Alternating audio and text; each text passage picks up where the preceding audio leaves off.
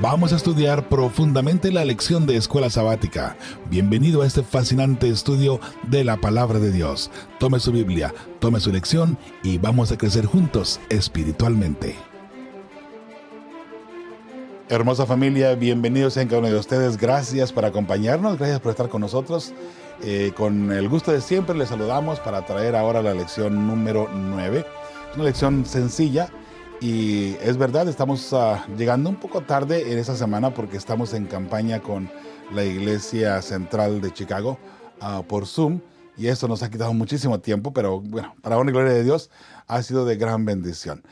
Eh, hoy por hoy eh, vamos a estudiar la lección número 9 y como usted ya miró aquí en el, en, el título, es bendito el que viene en el nombre del Señor. Es para ah, marzo 2 del 2024. Sin duda alguna, el que viene en el nombre de el Señor es nuestro Señor Jesucristo. Sin duda alguna. Pero sabe, es interesante notar que una vez que Jesús levanta su ministerio, el cristianismo, ahora todo aquel que lleva las buenas nuevas viene también en el nombre del Señor a salvar, a llevar la salvación. No por nuestra cuenta, ¿no? pero por sí, por la cuenta de Cristo Jesús, por la gracia redentora de Cristo Jesús. Así es que bienaventurados los pies que llevan el, el don de salvación, que llevan el Evangelio eterno a todas partes que van. Muy bien, vamos a orar para entrar al versículo para memorizar. Esta lección, vuelvo a repetir, no es muy larga. Eh, espero en el Señor que ah, se comprenda. Vamos a orar y vamos a entrar al texto para memorizar. ¿sí? Oremos. Padre Benito, gracias te damos porque nos permites una vez más llegar ante el trono de tu gracia para pedirte tu bendición y también tu santificación sobre este tema, Señor. Eh, sin duda alguna, Padre amado, eh, tú estás con nosotros y hasta aquí nos has guiado. Te queremos pedir, Señor, que sigas abriendo nuestra mente. Eh, Señor, ayúdanos a poder quitar cualquier idea preconcebida que tengamos y también entender el tema de salvación que tú tienes para cada uno de nosotros. Cada punto de salvación que encontremos a través de la lección de escuela sabática, a través de tu santa palabra, Señor que nos ayuden a, comprender que solamente en ti hay salvación. Padre amado, bendice de una manera muy especial a todo mundo que está involucrado con fe y esperanza para llevar este mensaje más allá. Gracias Señor porque nos permites como familia, unidos, trabajar para ti. Bendice a todas aquellas personas también que estudian con nosotros la lección de escuela sabática, que también de esa forma son parte de fe y esperanza. Por favor, Señor, atiende las necesidades de cada uno de nosotros. Nos ponemos en tus manos, Padre bendito, Perdona nuestras faltas y nuestros pecados, por favor. En el nombre de tu Hijo amado, Cristo Jesús, lo pedimos y le agradecemos. Amén. Amén. Bien, hermosa familia, vamos a ir rapidito. Esta lección no es muy larga, así es que vamos a ir de una buena vez y entramos al texto para memorizar que se encuentra en Salmos 118, 22 y 23. Dice así, la piedra que desecharon los edificadores ha venido a ser la piedra angular. Obra del Señor es esto es una maravilla a nuestros ojos. Sin duda alguna estamos hablando de Cristo Jesús, la piedra que fue desechada por los edificadores. Los edificadores aquí representarían el pueblo judío de donde nació Jesús. A ellos llegó el mensaje primero del Mesías. El Mesías tenía que venir allí. Ahora, hoy por hoy, sabe, ellos siguen esperando al Mesías. En el momento cuando Jesús vino, en, eh, vamos a ponerle en, ese tiempo que Jesús llegó, el pueblo judío estaba siendo oprimido por el pueblo ah, romano, por el ejército romano. Sin embargo, ellos esperaban que viniera el Mesías y con guerra, eh, con caballos de guerra y con lanzas, los liberará del yugo romano. Ellos esperaban una eh, liberación literal en ese momento. Sin embargo, Cristo Jesús vino, pero Jesús vino a librarlos del yugo, no romano, pero sí del yugo del pecado.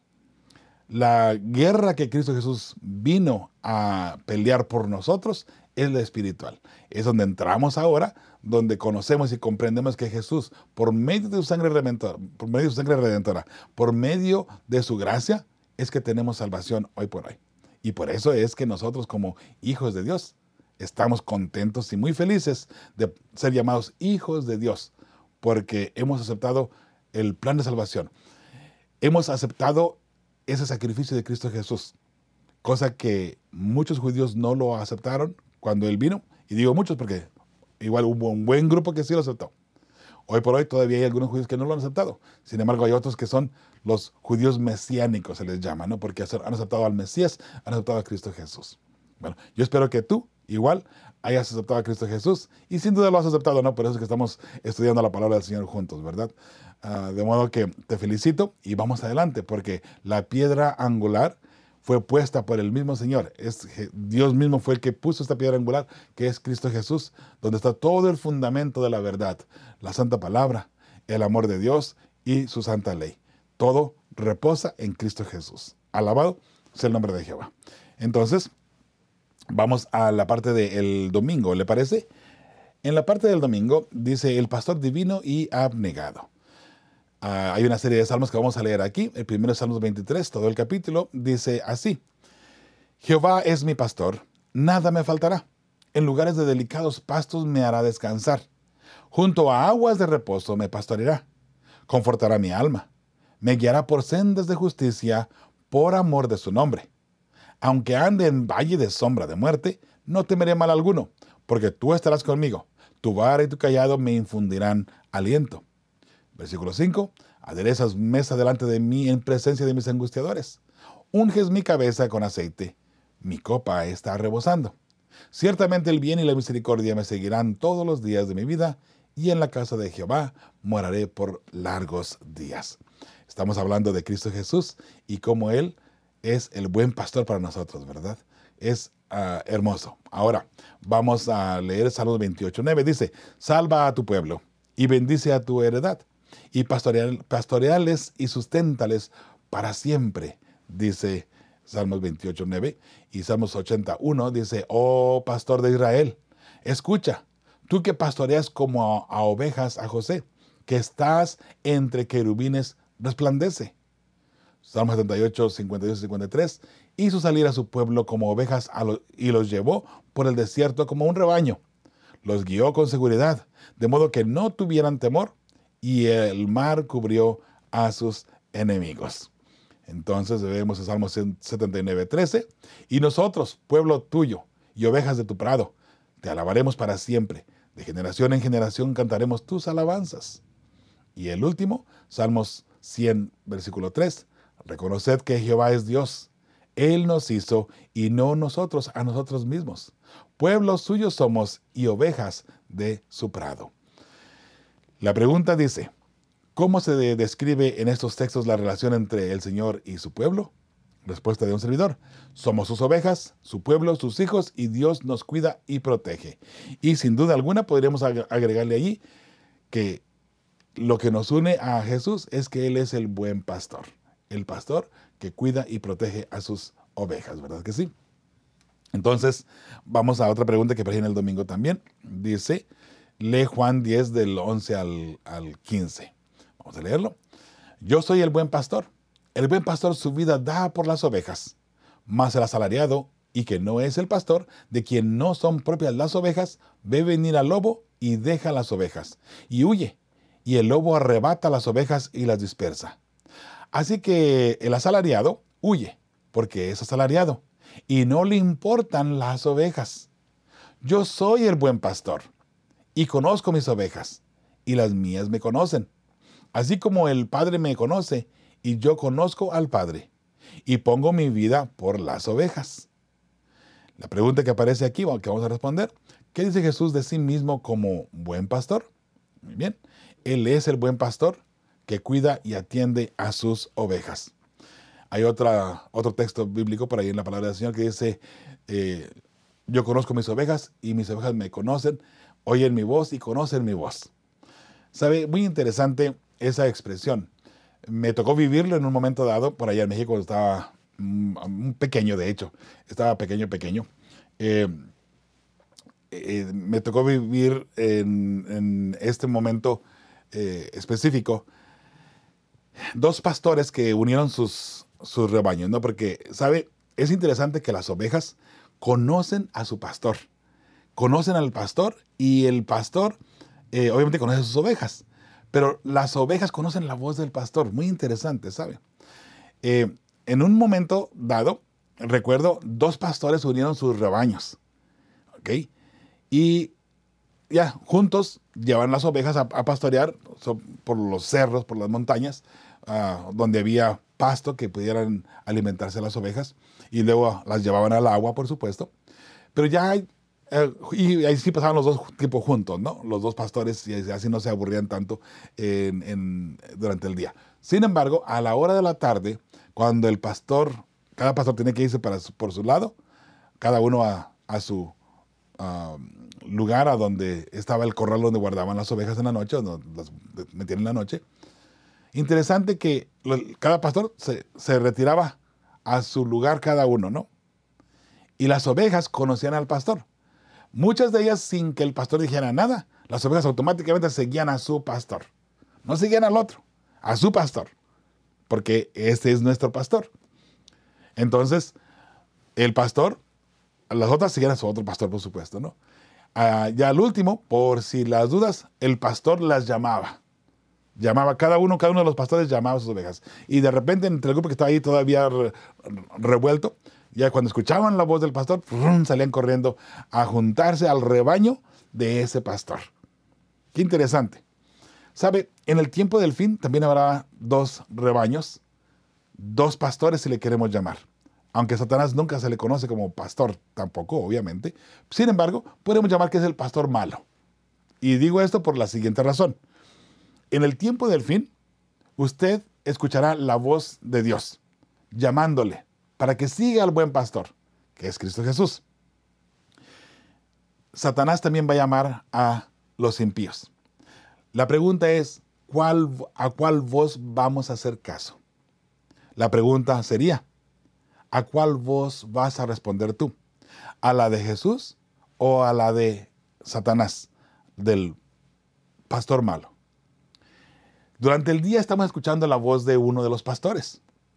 ¿Y qué es lo que marca la diferencia de cuál pastor es el que estamos escuchando? Bueno, es muy sencillo. Si tú tomas la palabra de Dios, si tú tomas la palabra de Dios y estás indagando constantemente en ella, estás estudiando constantemente, estás orando la, la, palabra de Dios, oras constantemente, estás en una armonía constante con Cristo Jesús, una relación preciosa con Jesús, la voz que vas a escuchar es la voz de Cristo Jesús, obviamente.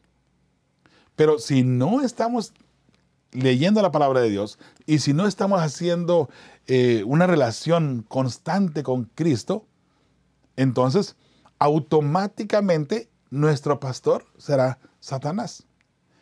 ¿A qué voz vas a escuchar? Cuando Jesús llame, tú no vas a conocer la voz de Jesús. O yo no voy a conocer la voz de Jesús si yo me he apartado del camino, porque el mensaje también es para mí, no nomás para ustedes. Si no estamos conectados con Cristo Jesús, no conoceremos su voz.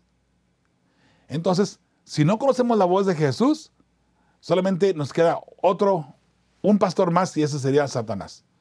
So, si no vamos a ir con Jesús, la voz de Satanás va a ser más agradable a nuestros oídos y vamos a seguir a Satanás. ¿Por qué? Porque de pronto el pecado que está fuerte en nuestras vidas ha hecho un estrago fuerte en nosotros, una impresión muy fuerte en nuestras vidas, en nuestros corazones. Y nos agrada más el pecado que lo espiritual. Nos agrada más lo carnal que lo espiritual. Ahí está la diferencia. Cuando Jesús llame, ¿conocerás la voz de Jesús? ¿Entenderás el mensaje de Cristo Jesús? ¿Escucharás sus palabras claras? O solamente escucharás el rugir de un león, o bien truenos, como hemos mencionado anteriormente. Esa es la diferencia, hermosa familia. Yo te invito para que estudies diariamente, ora al Señor diariamente y testifica al Señor. Vive el amor de Cristo Jesús y cuando Jesús llame, tú responderás, porque conocerás la voz del buen pastor. Ahí está, ese es el buen pastor que cuida sus ovejas. Y sus ovejas, tú eres parte de ese rebaño, ¿sí? Yo soy parte de ese rebaño para honra y gloria de Dios. Entonces, vamos al pie de la página ahí del el domingo. Nos dice así. ¿De qué manera puedes aprovechar el, a diario, perdón, en la práctica lo que se nos promete al tener a Jesús como el buen pastor? Bueno, eh, la respuesta del servidor, podemos estar confiados, pues Cristo está siempre al cuidado nuestro. Y Jesús siempre nos va a proteger. Lunes, vamos a la parte del lunes. Dice, lee Salmos 22, todo el capítulo, y luego Salmos 118, versículo 22. Vamos a leerlo aquí, Salmos 22. Empezamos con el primer versículo. Dice, Dios mío, Dios mío, ¿por qué me has desamparado? ¿Por qué estás tan lejos de mi salvación y de las palabras de mi clamor? Dios mío, clamo de día y no respondes, y de noche y no hay para mí reposo. Pero tú eres santo, tú que habitas entre las alabanzas de Israel. En ti esperaron nuestros padres, esperaron y tú los libraste. Clamaron a ti y fueron librados. Confiaron en ti y no fueron avergonzados. Mas yo soy gusano y no hombre, oprobio de tus hombres y despreciado del pueblo. Todos los que me ven me escarnecen, estiran la boca, menean la cabeza diciendo, se encomendó a Jehová, líbrele él, sálvele, puesto que en él se complacía. Estamos hablando, ah, si, si usted recuerda, todo esto pasó con Cristo Jesús. Fíjese hasta qué punto Jesús se pone. Yo soy un gusano, yo soy nada, yo no soy, yo soy nadie. El mundo, los impíos se han burlado de mí. Menean la cabeza burlándose de mí. Eso fue lo que pasó Cristo Jesús por ti y por mí. Y de pronto somos malagradecidos que no vemos lo que Jesús pasó por nosotros. Lo que ustedes deberíamos de haber pasado lo sufrió Jesús. Y sin embargo, de repente hacemos caso omiso a su sacrificio, ¿cierto? Sigamos leyendo, el versículo 9. Pero tú eres el que me sacó del vientre, el que me hizo estar confiado desde que estaba a los pechos de mi madre. Sobre ti fui echado desde antes de nacer, desde el vientre de mi madre. Tú eres mi Dios. No te alejes de mí, porque la angustia está cerca, porque no hay quien ayude. Me han rodeado muchos toros, fuertes toros de, de Bazán me han cercado. Abrieron sobre mí su boca como león rapaz y rugiente. He sido derramado como aguas y todos mis huesos se descoyuntaron.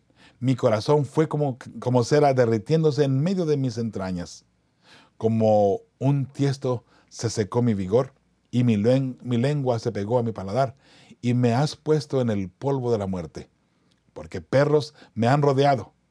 Me ha acercado cuadrilla de, de malignos horadaron mis manos y mis pies, describiendo exactamente lo que Jesús tendría que vivir, ¿cierto? Como el, este, este salmo está delineando claramente todo lo que Jesús iba a vivir, lo que tendría que pasar. Todo eso ah, Jesús lo vivió por ti y por mí. Versículo 17. Contar ah, puedo todos mis huesos, entre tanto ellos me miran y me observan. Repartieron entre sí mis vestidos y sobre mi ropa echaron suertes. Mas tú, Jehová, no te alejes, fortaleza mía, apresúrate a socorrerme. Libra de la espada mi alma, del poder del perro de mi vida. Sálvame de la boca del león y líbrame de los cuernos de los búfalos. Anunciaré tu nombre a mis hermanos. En medio de la congregación te alabaré. De parte de Jehová es esto. Es cosa maravillosa a nuestros ojos porque no menospreció mi, ni abominó la aflicción del afligido, ni de él escondió su rostro, sino que cuando clamó a él, le oyó. De ti será mi alabanza en la gran congregación. Mis votos pagaré delante de los que te temen. Comerán los humildes y serán saciados. Alabarán a Jehová los que le buscan. Vivirá vuestro corazón para siempre. Se acordarán y se volverán a Jehová todos los confines de la tierra y todas las familias de las naciones adorarán delante de ti, porque de Jehová es el reino, y él regirá las naciones. Comerán y adorarán todos los poderosos de la tierra. Se postrarán delante de él todos los que descienden al polvo, aun el que no puede conservar la vida a su propia alma. La posteridad le servirá esto será contado de Jehová hasta la postrera generación. Vendrán y anunciarán su justicia. A pueblo no nacido aún, anunciarán que Él hizo esto. Salmo 118, 22 dice, la piedra que desecharon los edificadores ha venido a ser cabeza del ángulo. La pregunta que vamos a responder dice, ¿cómo trataron al Mesías aquellos a quienes él había venido a salvar? Lo maltrataron, se burlaron de él, fue desechado y lo mataron al final de cuentas. Hermosa familia, eso es lo que Jesús vivió por ti y por mí. Al pie de la página y el lunes dice, Jesús en la cruz. Jesús en la cruz pagó en sí mismo la pena por cada pecado que tú hayas cometido. ¿Cómo debería influir eh, sobre tu vida actual hecho de que Él sufriera en tu nombre? Es decir, ¿por qué el pecado te debería parecer tan aborrecible? Muy bien, respuesta aquí de un servidor. No podemos imaginar la deuda que tenemos con Cristo por tomar nuestro lugar al morir por nosotros y por su muerte tan terrible. Deberíamos vivir una, una deberíamos vivir una alejada y una vida alejada y, aborreciendo al pecado, por supuesto. ¿sí? Ahí me faltó una palabra. Ahora sí, entramos a la parte del martes. Dice, ah, bueno, hay varios salmos aquí que vamos a darles ah, la cita conforme lo vayamos leyendo. ¿sí? Salmos 89, 27 y 32. Y luego después de los salmos vendremos a, a leer la pregunta. Dice Salmos 89, 27. Yo también le pondré por primogénito el más excelso de los reyes de la tierra. Para siempre le conservaré eh, mi misericordia y mi pacto será firme con él. Pondré su descendencia para siempre y su trono como los días de los cielos. Si dejaren sus hijos mi ley y no anduvieren en mis juicios, si profanaren mis estatutos y no guardaren mis mandamientos, entonces castigaré con vara su rebelión y con de sus iniquidades. Mas tú desechaste y menospreciaste a tu ungido y te has airado con él. Rompiste el pacto de tu siervo, has profanado su corona hasta la tierra. Aportillaste todos sus vallados, has destruido sus fortalezas. Lo saquean todos los que pasan por el camino, es oprobio a sus vecinos. Has exaltado la diestra de sus enemigos, has alegrado a todos sus adversarios. Embotaste asimismo el, el filo de su espada y no le lavaste, eh, lo, no lo levantaste, perdón, en la batalla. Hiciste cesar su gloria y echaste su trono por tierra. Has acortado los días de su juventud, le has cubierto de afrenta. ¿Hasta cuándo, oh Jehová? ¿Te esconderás para siempre? ¿Arderá tu ira como el fuego? Y ahora Salmos 132, 10 al 12 por amor de David, tu siervo, no vuelvas de tu, no vuelvas de tu ungido el rostro. En verdad juró Jehová a David, y no se retractará de ello. De tu descendencia pondré sobre tu trono. Si tus hijos guardaren mi pacto y mi testimonio que yo les enseñaré, sus hijos también se, se sentarán sobre tu trono para siempre. Muy bien encontramos aquí la pregunta, dice, ¿en qué consiste el pacto davídico? Al parecer, ¿qué fue lo que le puso en peligro? Muy bien, número uno, de la descendencia de David vendría el Mesías. Eso es lo que significaría finales de cuentas. Y luego el segundo, la segunda pregunta, eh, dice que fue lo que lo puso en peligro, la desobediencia a la santa ley de Dios de el, en un momento dado llamado, por supuesto, pueblo de Dios.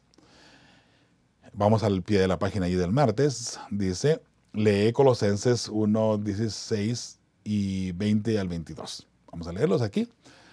Dice Colosenses 1, 16, porque en él fueron creadas todas las cosas, las que hay en los cielos y las que hay en la tierra, visibles e invisibles, sean tronos, sean dominios, sean principados, sean potestades, todo fue creado por medio de él y para él. Colosenses 1, 20 y 22, o 20 al 22. Y por medio de él reconciliar consigo todas ah, las cosas, así las que están en la tierra como las que están en los cielos, haciendo la paz mediante la sangre de su cruz.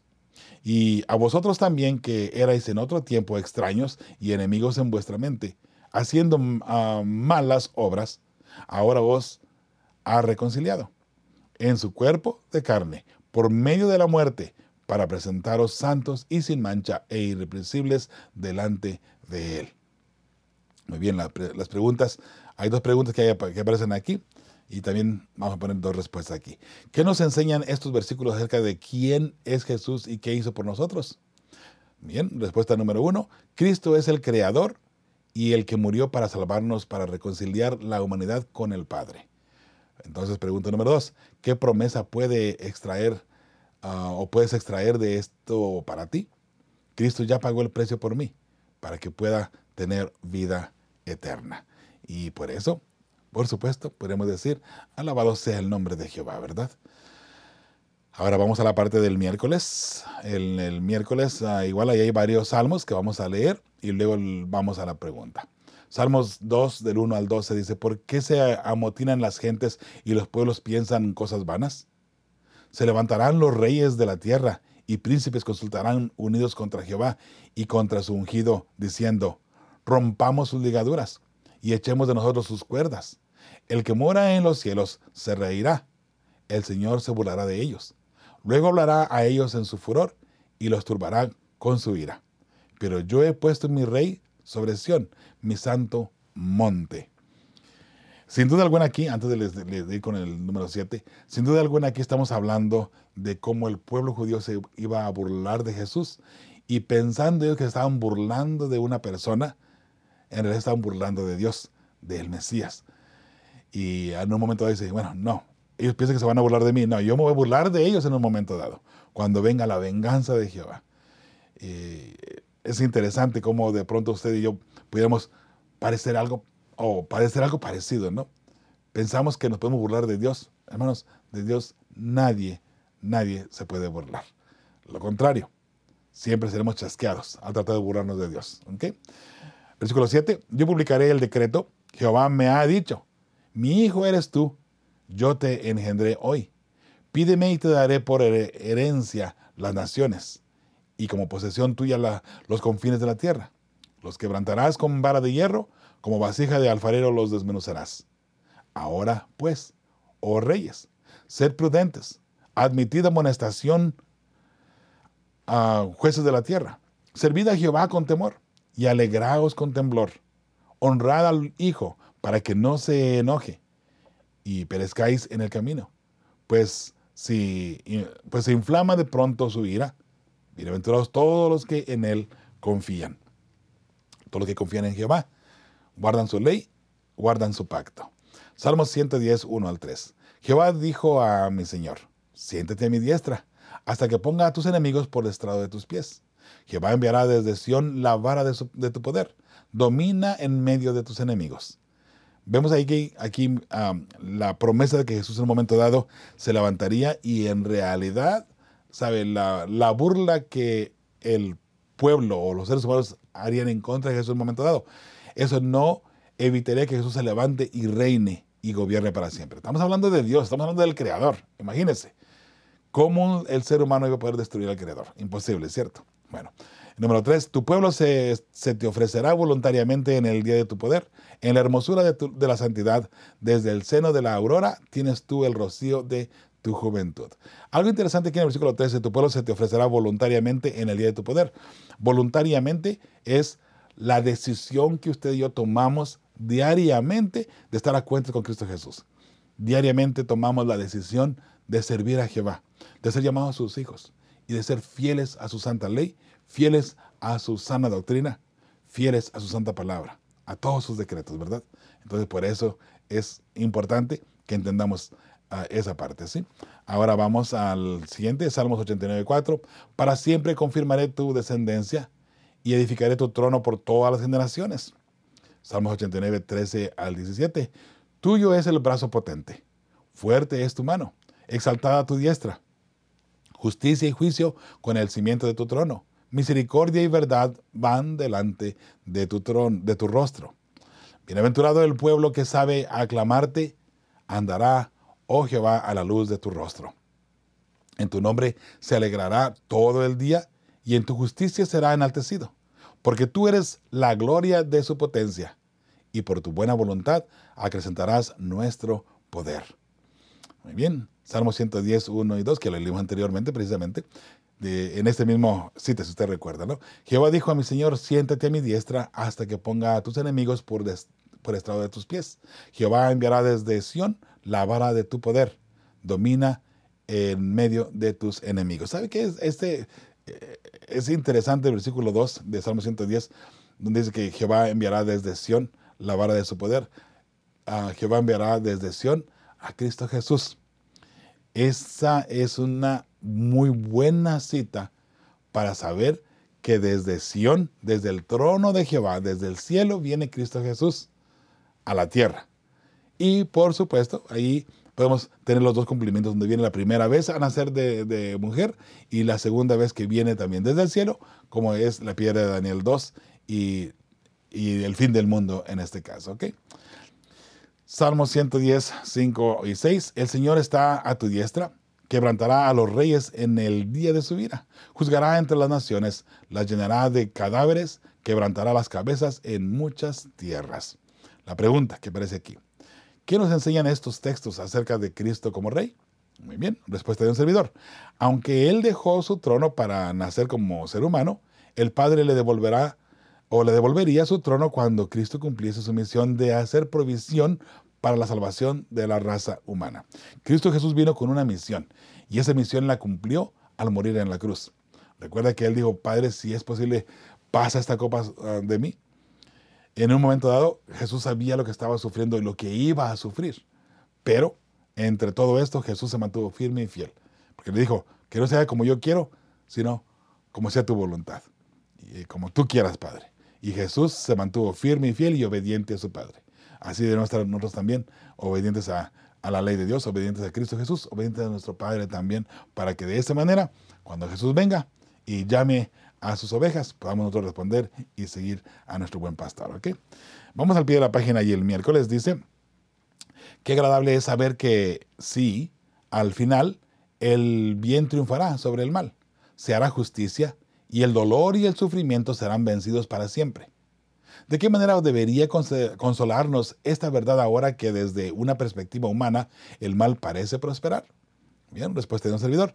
Cristo venció en la cruz y ahora solo es cuestión de tiempo para que sus promesas de vida eterna y perfección se cumplan en nosotros, sus hijos fieles. Estamos esperando la bendita venida de Cristo Jesús como sus hijos. Y allí tendremos la respuesta completa de todo lo que tiene que ser. Así es que eh, todo esto, recuerde, cuestión de tiempo nada más. Seamos pacientes, perseverantes en la palabra, perseverantes en la fidelidad a la ley de Dios, perseverantes en seguir a Cristo Jesús, esa hermosa relación, y en su momento dado tendremos la recompensa que será la vida eterna. Y ahí es vida eterna. ¿ok? Vamos ahora a la parte del jueves. Ah, ok, dice aquí, vamos a mirar aquí, permítame un momentito. Bueno, no puse la respuesta aquí, ¿no? Aquí vamos a, vamos a, a, ver la respuesta aquí mismo. Dice, lee Salmo 110 del 4 al 7. Dice la, cita bíblica, juró Jehová y no se arrepentirá. Tú eres sacerdote para siempre según el orden de Melquisedec. El Señor está a tu diestra, quebrantará a los reyes en el día de su vida. Juzgará entre las naciones, las llenará de cadáveres, quebrantará las cabezas en muchas tierras. Del arroyo beberá en el camino, por, la cual, por lo cual levantará la cabeza. La pregunta que aparece aquí dice, ¿en qué sentido es único el sacerdocio de Cristo y qué gran esperanza podemos encontrar en el sacerdocio celestial de Cristo? Bueno, eh, sin duda alguna, eh, el sacerdocio de Cristo, según el orden de Melquisedec, es hasta cierto punto un misterio, porque no tiene principio ni tiene fin. Por eso es especial. Eh, Melquisedec, el ministerio de, de Melquisedec como sacerdote, si se da cuenta en la Biblia no hay un principio y no hay un final para Melquisedec. Entonces es una alegoría para el sacerdocio de Cristo Jesús. No tiene principio, no tiene fin. Lo cual quiere decir que es eterno. No, no que Melquisedec sea eterno. Es el sacerdocio de Cristo Jesús. El único eterno es nuestro Padre Celestial. Entonces, solamente que se utiliza eh, el punto de Melquisedec, porque Melquisedec no, no hay registro de nacimiento, no hay registro de muerte y hay mucho misterio allí en, en, Melquisedec. Un misterio apropiadamente ah, para hacer la alegoría con Cristo Jesús, para hacer una comparación con Cristo Jesús. De la misma manera como se hace la comparación entre David y Jesús, entre José el soñador y Jesús, entre Moisés y Jesús, se hacen ciertas comparaciones, ¿no? Por supuesto, ni José, ni Moisés, ni ningún otro, otro ser, ni David tampoco, pueden llegar a ser igual que Cristo Jesús. Pero los puntos de referencia son los que van, llamémosle, parecidos a los de Cristo Jesús. Jesús ah, en el Salmo dice a, David, siéntate en mi trono a, la diestra, a mi diestra. No está hablando a David, está hablando a Cristo Jesús. Pero pareciera como si fuera David. ¿Se da cuenta? Bueno, eso es ah, la alegoría para poder decir que vamos con Cristo Jesús. Ahora vamos al pie de la página allí el, jueves. Dice, eh, lee Hebreos 7 de 28 al 20, perdón, 20 al 28. Vamos a leerlo aquí. Y esto no fue hecho sin juramento, porque los otros ciertamente sin juramento fueron hechos sacerdotes, pero este con el juramento del que le dijo, juró el Señor y no se arrepentirá. Tú eres sacerdote para siempre según el orden de Melquisedec. O sea, este sacerdocio es puesto por el Padre Celestial. No es un sacerdocio inventado por el hombre. A eso es a lo que se refiere todo esto, entre la parte misteriosa del orden de Melquisedec. Ahora dice el 22, por tanto Jesús ah, es hecho ah, fiador de un mejor pacto.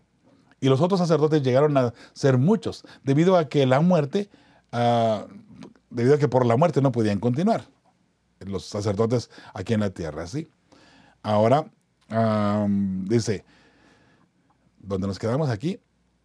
ok, aquí, el, 24. Mas este, por cuanto permanece para siempre, tiene un sacerdocio inmutable, por lo cual puede también salvar perpetuamente a los que por él se acercan a Dios, hablando de Cristo Jesús, por supuesto, viviendo siempre para interceder por ellos.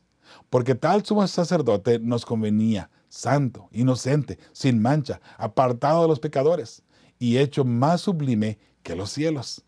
El 27, que no tiene necesidad, ah, necesidad cada día como aquellos sumos, sacerdotes que de ofrecer primero un sacrificio por sus propios pecados y luego por los del pueblo. Porque esto lo hizo una vez para siempre, ofreciéndose a sí mismo. Porque la ley constituye sumos sacerdotes a débiles hombres, pero la palabra del juramento, posterior a la ley, al Hijo, hecho perfecto para siempre. Qué hermosa palabra, ¿cierto? La pregunta que vamos a contestar que dice, ¿cuáles son algunas de las implicaciones del sacerdocio superior de Cristo? Respuesta de un servidor, su, sacerdocio es eterno y por su perfección somos considerados perfectos y al final reinará para siempre. Ese es el orden de Melquisedec y es ahí, donde entramos ahora sí a comprender un poquito mejor.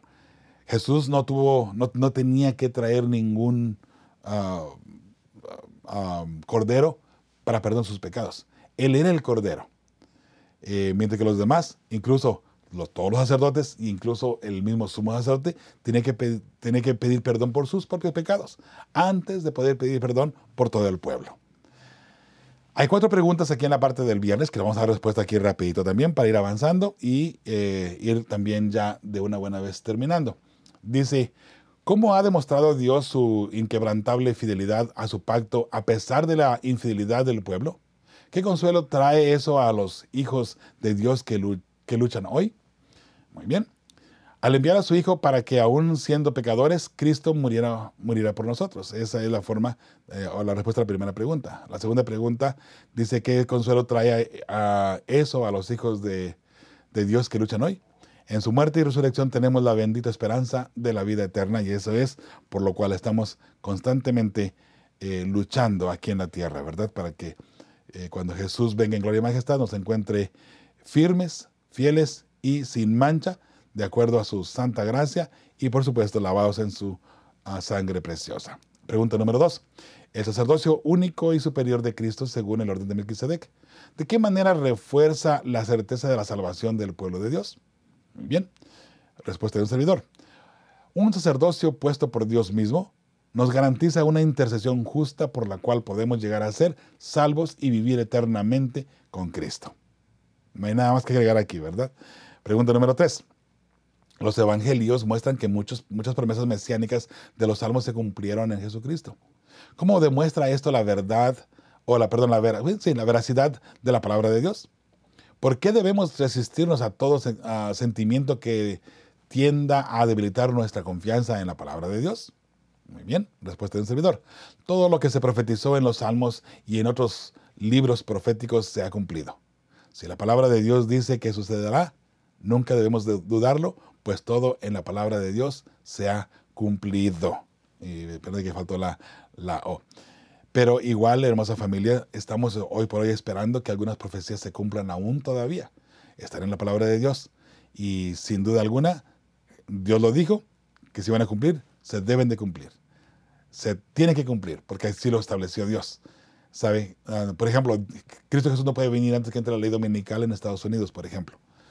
Eh, antes que se ponga la marca a la bestia, que es lo mismo, ¿no? No, Jesús no puede venir. ¿Por qué? Porque Jesús dijo que eso iba a pasar. Entonces, Jesús no iba a anunciar que iba a pasar algo y luego decir, bueno, mejor siempre no. Jesús dijo que iba a pasar y iba a pasar. La gran tribulación, eh, el tiempo de la gran angustia, establecido por la palabra de Dios.